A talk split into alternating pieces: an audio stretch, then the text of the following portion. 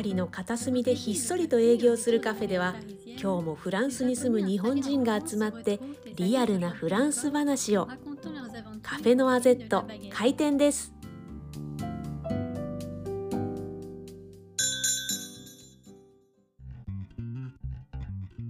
ボンジュール清水智明です。ボンジュール吉野愛子です。この番組はリアルなパリを疑似体験していただくポッドキャストですご案内役はパリに暮らしてほぼ30年のファッションジャーナリスト清水智明さんコーディネーターは私、フランス情報フリーペーパーのアゼットプレスの編集長、吉野愛子です。ということで、もう6月ですね。フランスの6月って、梅雨とかないんでしょ？うん、ないんですけれど、ちょっとね、それに近い、なんでしょう、湿気てる日があって、夕方から大雨になるとか、割とね、えーそういうことが結構あったりします。あの、みんな日本人的には、この季節って梅雨っぽいよねっていう話にはなりますね。そうなんだ。じゃあ、梅雨とは言われてないけど、ちょっとジメジメしているのかな？そうですね。でね、なんか最近は6月は暑いです、5月、6月は。うーん僕。で、なんかさ、6月っていうともう、夜がものすごい来るのが遅くないですか？フランス。あそうですね。みんなね夕方普通にあのずーっと飲んでますね。あの 夕方から。ゆだから9時ぐらいまで明るい、昼間みたいに明るいですよね。そうそうそうそうそう。だからねみんなダラダラダラダラ飲んでるいや、まだ暗くないしなーっつって。そうそうそうそうそう。だからいい季節といえばいい季節ですね。うんうん。まあ、昼が長くてね。うん。そうですね。活動的になれるしまあ、ようん夕方から楽しめるし長く6月のイベントを調べてみましたけど、フェットドゥラミュージックがあったり、ああもう大迷惑ですそれ。最こ悪に住んでるからね。そうなんですよ。もうね2時ぐらいまでうるさいの。何がうるさいんですか、ロックのバンドとうんうん、そのちょっと離れたところのカフェで DJ が出るし向こうが、向こう側にはなんかまた違うバンドがいたりとかその奥にもまた DJ がいたりとかもうね一気に音楽を奏でるものだから なんか何が何だか分かんないんですよ。なんかひ一晩中音楽のお祭りって言ってね、パリ中で思い思いの音楽を奏でるんですよね。でもね最近はね12時ぐらいでやめてくれるようになりました。だって寝られないんですもん。確かに。私間違えてスターリングラードって言ってなんか北の方に行っちゃったんですよ。ああ厳しいなそこは。もうね、もうゴミダメ？もうみんなお酒の瓶とか缶とかでもうじゃうじゃで、あ、これは死ぬかもしれんって一生思った。なかなかね、険しい場所ですよ、あそこは。もっと北の方に行くと、悪いものをこう売ってる人とかがいたりとかして、あ危険な場所なんです。6, 6月のイベントですあよ。6月のイベントね。だちなみに6月の終わりにはメンズのパリコレクションがあります。各ブランドに招待状くださいっていうメールを今送らなきゃいけない、これから。ああ、そういう仕事から始まるんだ。そうですよ。大変なんです。何通ぐらい出すんですか？メンズの時は25とかそのぐらいかな。結構断られるんですか？あ、大体断られますね。そういうもんなんだ。うんまあ、私はほら、あの、ペーペーだから。ペーペー 30年いらっしゃるけど、まだ。うん。なかなか、なかなか。か大変ですよ。そうですよ。あの、えっとね、自分の履歴書みたいのをくっつけるんですか履歴書っていうか、まあ、大体みんな知ってるからわかるんですけど、うんあの、私がショーを見に行きますんで、招待状くださいって、それだけを送ります。うん、キャパシティで大体、あの、弾かれるんです。こんなもんです。いいんですよ。そうか。じゃあ次の収録でたくさん招待状が届いたよって話を聞きたいですね。あそういうことは多分ないと思います。まあいいけど。はい。祈っております。検検討。はい、ありがとうございます。ということで本編行きましょう。鬼はバい、本編。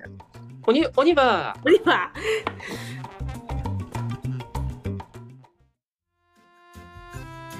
ということで本日のテーマですけれども、はい。飲みの市ってなーにプロが教えるいいものを見つけるコツ。まあ、うんフランスに旅行に行くガイドブックなんかにも、飲みの市に行ってみようなんてページがよくありますよね。まあ、あとにかく選び方がわからん。なんかこう、お店の方も、日本のお店の方と違って、こう、なかなかフレンドリーな感じではなくて、そこでこみの市の本も書かれていて、まあ、常に飲みの市に通われて、その掘り出し物をたくさん見つけてらっしゃるともくんに、ちょっと基本の木を教えていただきたいなと思います。まず飲みの市ってうん、何ですか？家庭でいらなくなったものを回収してきた人たちが一箇所に集まって売ってる場所みたいな感じですね。うん。一言で言うと。で、うんそれがだんだんだんだんこう、あの、大きくなって、いろんなジャンルができてきて、ものすごい高級なものを扱うところから、あの、ガラクタまで一色単になってるっていう、そういう感じです。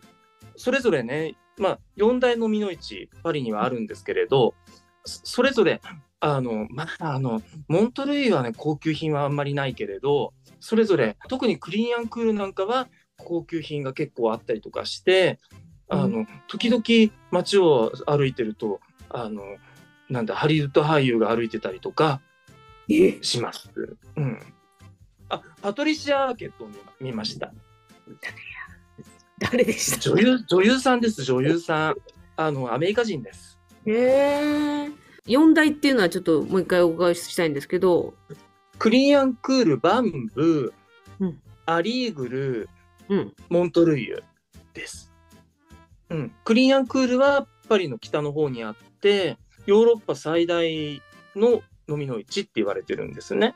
うん。で、なんか2000、2000とかそのぐらいの1000単位のお店が集まっていて、うん。普通にこう建物の中に入ってるとこに行くと高級品が結構あったりします。あと家具もお大きな家具を扱ってたりとかするので、家具狙いで来る、まあお金のある人たちが来てたりもします。うーん。で、バンブになると、えっ、と、バンブはね、外でやってるんですけど、全部。まあ大きなね、家具とかは少なくて小物が多いですよね。うん。うん。で、服はそんなになくて、あとあの治安も悪くないので、観光でフランスに行かれる方で飲みの市に行きたいっていうんであれば、バンブは進めます。へえ。クリニャンクールはちょっと治安が悪いっていうイメージがありますもんね。ちょっと治安が悪いし、駅から遠いので、そこに行き着くまでに、ちょっとなんかあんまり素敵じゃないんですよ、その通る道が。あと、途中にね、変な偽物のブランド品ばっかり売ってる、ちょっと素敵じゃないマーケットがあるんです。で、そこをね、あのクリーンアンクールだと間違えて、そこに行っちゃって、がっかりして帰ってくる方も結構いたりするんですけど、ああそうなんだ。そうなんです。なかなかね、ハードルが高いですよ。あの知ってる人と行かないと難しいですね。うんうんで、あとの二つは？あとの2つは、アリーグルっていうのは、ナシオンとバスチーユの間にある、あの非常に安い生鮮食料品を売ってる市場と併設併設されてる飲みの市で、規模はとってもちっちゃいんですけれど、月曜日以外毎日やってるんです。毎日やってる？毎日やってるんです。で、ちょこちょことあの業者が変わるんです。だから、週末はやっぱりすごくいっぱいあの業者さんが来て、いっぱい並んでます。何が売ってるんですか？小物？小物ですよやっぱり。あと、あのね、ガラクタ業者が2、3あって、何家のいらないものをこう引き取って持ってくる人たちがいるんです。ちょっと慣れてない人にとったら本当に全部ゴミなんですけど、僕からすると、ちょっとお宝ハンター的に楽しいですね。うーん。たまにね、すごいいいものが出かするんです。で、あともう一つは？あともう一つは、えーモントルイユですね。うんうん。でモントルイユはパリの東側にあって昔はね古いものを売ってるところは多かったんですけど今は日用品ばっかりになっちゃいましたじゃあふ、古くないの？手前のところに古着屋さんがいっぱいあってでその後に、えー日用品を売ってるところがわーっと並んでるんですシャンプーとか大工道具とかうん。T シャツとかうん。そこをねずっと乗り越えて奥の奥にうんあの汚いバラックが出てきて、うんそこが飲みの市になってます。たどり着かないかも。うん、それも難しいです、ちょっとかなり。うん。うんだから進めません、あのはっきり言って。あのだとても感じのいい場所ではないので。へえ。ただ、時々いいものが出てきたりする可能性はあります。あの、私、まあ、どこのちょっと飲みの市に行ったのか忘れちゃったんですけど、まあ、初めて行った時に、まあ、うんとにかく物が多くて分からなかったんですね。どれがいいものなのかなんて。はい。はい。オブジェ的に可愛い夜間があったんですよ。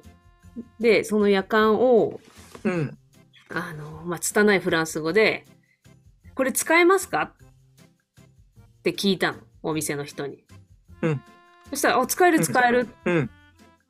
言って、じゃあ夜間としても使えるから、まあ、いいや、買おうとか思って、なんかちょっと、アフリカっぽい感じかな？ちょっとアフリカっぽい、うん細長い夜間を買って、うん。で、お家で、お水入れたそばからそこからドバドバドバーって出て、溶接が甘いっていうか、うん。めっちゃ穴開いてたんですよ、そこに。うんうんであのおばさんは使える使えるって言ったのは、のどういう用途で使えるって言ったのか、置物として使えるよって意味だったのかなって、今思えばね。あの、あの細かく聞かないとダメですね。で、大体ね、あのね、売ってるものに対してすごい愛情があるかっていうとそうでもなかったりするから、あの、隅々までね、チェックはしてないと思うんです。例えばね、あの、どなたかが亡くなったお家からね、引き取ってくることもあるわけですよ。で、うん全部の商品を把握してないわけです、彼らも。うんうんうん。なので、ちょっとね、もうじ自己責任で買ってくださいって感じです。そういうのは。でおいおい、これ穴開いてるやないかいって言っても、なんか向こうは知らんがなっていう感じなんですね。知らんがなって、え僕ね、一回ね、ちょっと壊れた箱を買っちゃって、ね、あのその業者のところに後日ね、それを持ってって、パーツ残ってないって聞いたら、うん、ブチ切れられましたからね。なんで怒られなきゃいけないの？わかんないけど、なんかね、す知らねえよみたいな感じでぶち切られて、そのね、箱をね、僕の目の前でぶっ壊されたの。ええー、何それ？だからね、僕ね、半年以上口聞かなかった、そいつと。半年後に口聞いたんですか？じゃあ。うん一応ね、もう仲直りしなよって友達に言われて。結構よく会う人だったんだ。そうそうそうそう、アリーグルのね、エミールっていうね、まあ、やばい兄貴で、やばいお兄ちゃんなんだけど。へえあとね、私の友達が、うん、帰国、もう赴任できてて、で、うん来月に日本に帰るから、あの、可愛い家具を買って帰りたいって言って、飲みの市で家具を、うんテーブルセット、テーブルと椅子4脚かなで買って、まあ、お家に届けると。で、いつまで経っても来ねえと。それでもう私は明日、引っ越し業者が来ちゃうから、うん早くよこせって言いに行くのに付き合ってくれって言われて、うん。あの、フランス人を連れてったんです。はいはい。そしたら、そんなお礼が確かに送るのを忘れてたけど、届いてねえって言わないお前が悪いって言い出して、だから、金は返さない。で、そんなわけあるかって言ってこっちも引かないでいたら、もう飲みの市中の兄ちゃんが集まってきて、うん、こいつはいいやつだうん、悪いやつじゃないよとか、なんか謎の方向でうん、踏み込もうとしてきて、うん、で、雨が降ってきて、うん。膠着状態のまま。ええ私の友達、今ちっちゃい日本人の女の子なんだけど、うん、震え出したんです。うん。まあそしたら、なんか隣の飲みの市の主みたいなおばあさんがやってきて、こんな、こう、ふる、震え出してね、うん、かわいそうだろ、うん洗いなさいって言って、その、店主にうん一、括してくれて、うん。お金はやっと帰ってきて。あ、もう本当に。そう、だからあの時雨が降ってきて寒くって震えたから返してもらったけど、うん、フランス人的には、あれは普段はだったらお金は返ってこないう感じ。ん。だから飲みの市超むずいなと思って。あのね、基本的にね、あの、信頼はしちゃいけませんよ。そんな、じゃあ、どこどこに家家まで届けてねなんて、そんなのはありえないですもん。そうなの？うん、どう考えてもし信用できます？そんなの。だってお金払ったんでしょ？うん、でも、でもそういう、うん例えばね、ベーアッシュベイとかね、ギャルリー・ラファエットとかね、プランタンじゃないから、やってくれないですよ、そんなの。やってくれる人もいますけどね。基本は自分で、自分でやっぱり引き取らないとダメです、そういうのは。自分でトラックを持ってきて？トラックっていうか、うん、車借りるか、ひー、そうだったの？うん、そういうもんですよ。そうか。まあでも飲みの市の、じゃあその、コツは、まあ買った後のコツ、今一つ分かったことは、はい。必ず自分で手に入れなければ信用はできないと。うん。で、買ったものにぶつくさ言っても向こうはあんまり詳しく調べてないから、うん対応、後日の対応は難しそう。難しい。だから自分で隅々までチェックして買わないといかん。そうです。それです。ともくんが飲みの市にハマったというか、飲みの市を仕事にしていこうって思ったきっかけって何なんですか？好きは好きっていうか必要に迫られて結局学校のね課題、まあ、僕はあのファッション系の学校に行ってたんですけどパリででそこで課題をねもう毎週のようにあの与えられるんですけれどそれに対応していくには自分の知識だけでは足らないわけですよ全然。うんうん。であの図書館に通ったりとかしてたんですけどポンピドーの図書館とか行って、まあ、そこはあの割とファッション系のねあの画集とか写真集とか結構あったのでうんうん。行ったんですけどでもやっぱり物足らない。実物を手にしたりとかしないと、やっぱりわからないことっていっぱいあるので、じゃあ素材探しに行ってみようと思って飲みの市に行ったのがきっかけですね割と。うーん。洋服の素材？洋服の素材です。だレースとか布とかそういったものを探しにうんブレードとか。うーん。ブレードって何ですか、ブレードっていうのは例えばカーテンの端っこについてるこの飾り紐ですねこう細い。はあ。うんああ。それは飲みの市にしかないものなんですか？飲みの市にしかないっていうか昔のものはやっぱり飲みの市にしかないのであの今あるものを使ってもなんか面白くないかなと思ってやっぱり、大量生産品をあのなんだろう参考資料にしちゃってもつまんないかなと思ったんですね。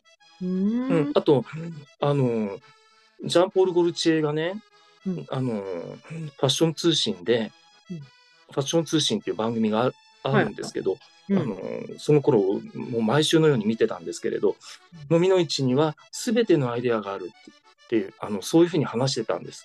ほで一体この人はどういうこと言ってるんだろうってちょっとその言葉だけが頭に引っかかってたんですけど実際にそうなんだなっていうのは分かったんです。う。へえ。すべてのアイディアがあった？うんアイデアの宝庫だったってそういうことですね。まあ温故知新っていうか、うんうあのそういうことですね。なんだ、じゃあ、洋服の素材として最初は行かれてたんですね。そうですね。でうんある時、まあ、あの有名なあの画家であの金子国義先生っていうのがいるんですけれどあの彼と一緒に飲み落ちに行った時に、まあ、彼はあの古いぬいぐるみを結構集めてる方だったんですね。であの一緒に入ったお店で黒い猫ちゃんのぬいぐるみをあの買ってしまったんですよ古いぬいぐるみなんですけど。でそこからぬいぐるみを集め始めたへえなんでそのぬいぐるみ買ったんですか？えーとね、それがシュタイフのあの60年代頃のぬいぐるみだったんですけどやっぱりこう出来が良かったんですよね。あのものすごく魅力的でうんうんつい手に取ってなんか古いぬいぐるみってちょっと気持ち悪いと思ってたんです実は。うん、結構ね、うん気持ち悪いことあるけど。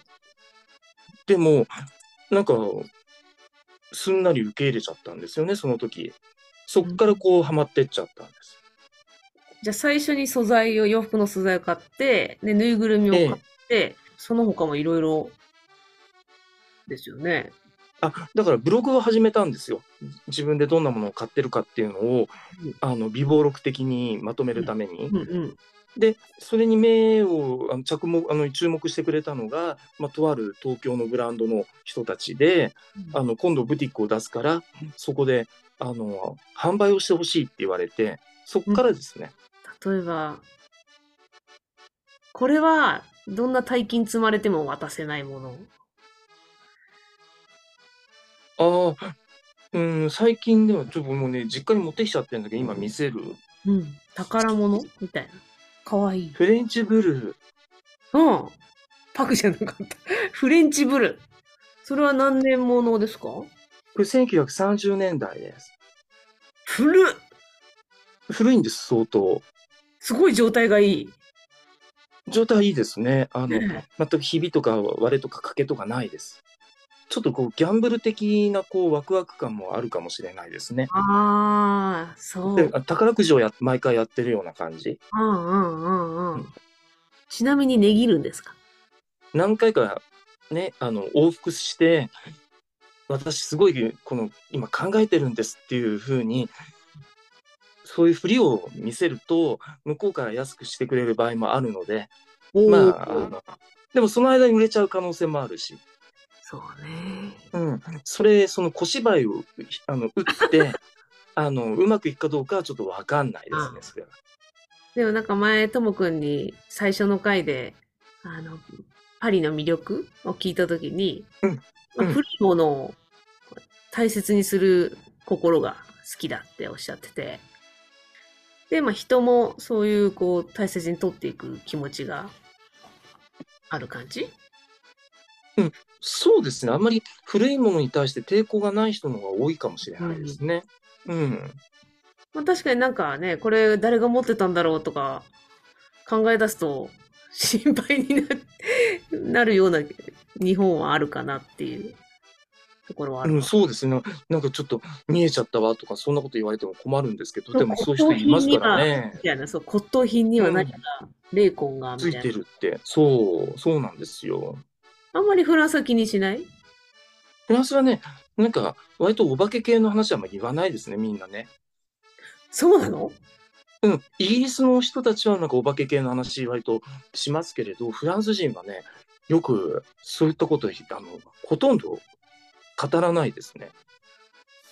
なんでだろう？面白いエルキュール・ポワロとか、シャーロック・ホームズを見ていても、い。そういう系の話って出てくるんですけど、ルパン？ルパン？ルパンもお化け系の話多分ないと思います、あんまり。うーん。うん。なんかね、あの、サンドニって聖人ドニさんが自分のう切り落とされた首を持って墓まで歩いたのがサンドニだっけ？そうなんだ、知らなかった。へえ、本当に。それぐらいかな今、フランスの系の怖い話。うんいや、。怖い話じゃないんだけどね、そのドニさんは成人認定されてるから。ああ。宗教的におお化け話っていうよりか奇跡の話ですね、それはね。首持って歩いたっていうね。首持って歩くのは奇跡なんです、それは。そうそうそんなことを気にしてたら、フランパリに住めないし、そうそうそうそう。そうなの。僕僕もね、なんかね、あアパートに、ね、僕あの、見えるっていう友人を連れてきちゃって、ひどい目に遭いました、だから。え、見える見えるって？うん、ここことあそこに人がいるわってええに2年ぐらいね、僕、塩と米とね、小豆をね、あの、毎日ね、取り替えてましたよ、だから。角っこに。それ効果あったか知らないけど。今週は飲みの市入門ということでね、はい。伺いました。はーい。ということで、では最後に恒例のはい。日本で使われているフランス語、本当はどういう意味？はい。日本で溢れているフランス語は結構ありますけれども、実は意味はあまりわからないまま使っていたりもします。ある意味、すぐに覚えられるフランス語ということで、毎回一つずつ紹介して終わりにします。はい。えー今日のフランス語は何でしょう？今日のフランス語は、美女。美獣なうん。ちょっと私これ本当私も理解してないかも。アクセサリーのことですか？アクセサリーのことです。あ、なんか日本で目にする美獣は大体最後に X ついてるから、あれは複数形なんだな。複数形で、まあ、ちょっとかっこよく見えるっていうのがあるんじゃないでしょうかね。最後に X つくとかっこいいかも、確かに。でしょ？ちょっと、ちょっとなんか、あの、漏れる感じがするじゃないですか。そうそうちょっと大人を感じるよね。うん フランスでは結構使う言葉なんですか？あの、美女っていうと、まあ、アクセサリー、要するに、あの、アクセサリーですから、アクセサリーあるでしょ？アクセソワーって何、レザクセソワーっていうと、幅広くなるんです。バッグとか靴とかも含まれちゃう。帽子とか。はあ。うん。美女は？美女は本当にこうく首に巻くネックレス、イヤリング、指輪、そういったものですね。うーん、そうなんだ。え、結構日本で使うね、。眠いでしょう眠いでしょ眠い。う いや、これがね、なんかね、もうね、割とこう女性誌とかだと思うんですけど、使い始めたのが。なんか美女美女っていっぱいみんな使うんですよ。あのデニムにね、クリスタルとかがこう刺繍してあったりとかするの。美女デニムとか言ったりとかして、あとあの、ここの美女が素敵とかね、あの要するに襟、襟のところになんか、あの、あの、クリスタル刺繍がしてあったりとかすると、なんかそれをね、刺繍って言わないで美女って言ったりとかして、あとあの、靴に刺繍がしてあったりすると、あの、美女シューズとかね、なんかね、なんかいろいろね、まあ、あのね、使い方としては間違ってないんですけれど、やっぱりなんかちょっとね、なんか使い古されちゃってきていて、処遇がかわいそうな感かわいそう。じ。うん。じゃあ、アクセサリーみたいな、その、なんか刺繍が施されたデムデニムのことは、じゃあ、なんて言うんですか？だから要するに刺繍されたデニムっていうふうに言いますよね。なんか美獣デニムなんて言わない絶対。うん何？デニムの語源は、ニーム地方の織物という意味の、あ、そうそうそうそうそうそうそう。だからフランスなのもともとは。セルジュ・ドゥ・ニームというフランス語から、セルジュ・ドゥ・ニーム、ドゥ・ニーム、デニムという、ニームというフランス南部の町。うん。原価がよニく、ニームっていうと NIME ですけどね。最近確かにね、雑誌で見るかも。でしょ？でしょ？でしょ？でもね、今ご、今の、今風の若者はね、美女って言うとね、ビジュアルのことを言うんですよ。ええあ、最近の誰々の美女が最高だよね、とか言うそうなんだ。の。ともくん、今度若者と喋るときに、美女って言うと、みんなビジュアルのことだと思ってるから、ええあ、だから使いません、僕はだから。あえ使て。い使い古されてる言葉は使わん。うん。使わないです。使わないです。ふざけるなと。ふざけるなっていうか、なんか、ちょっと違和感を感じるだけです。美女じゃないぞと。今日はカフェノアゼットこちらで閉店ということで、また次回お会いしましょう。オーバーはいオファー。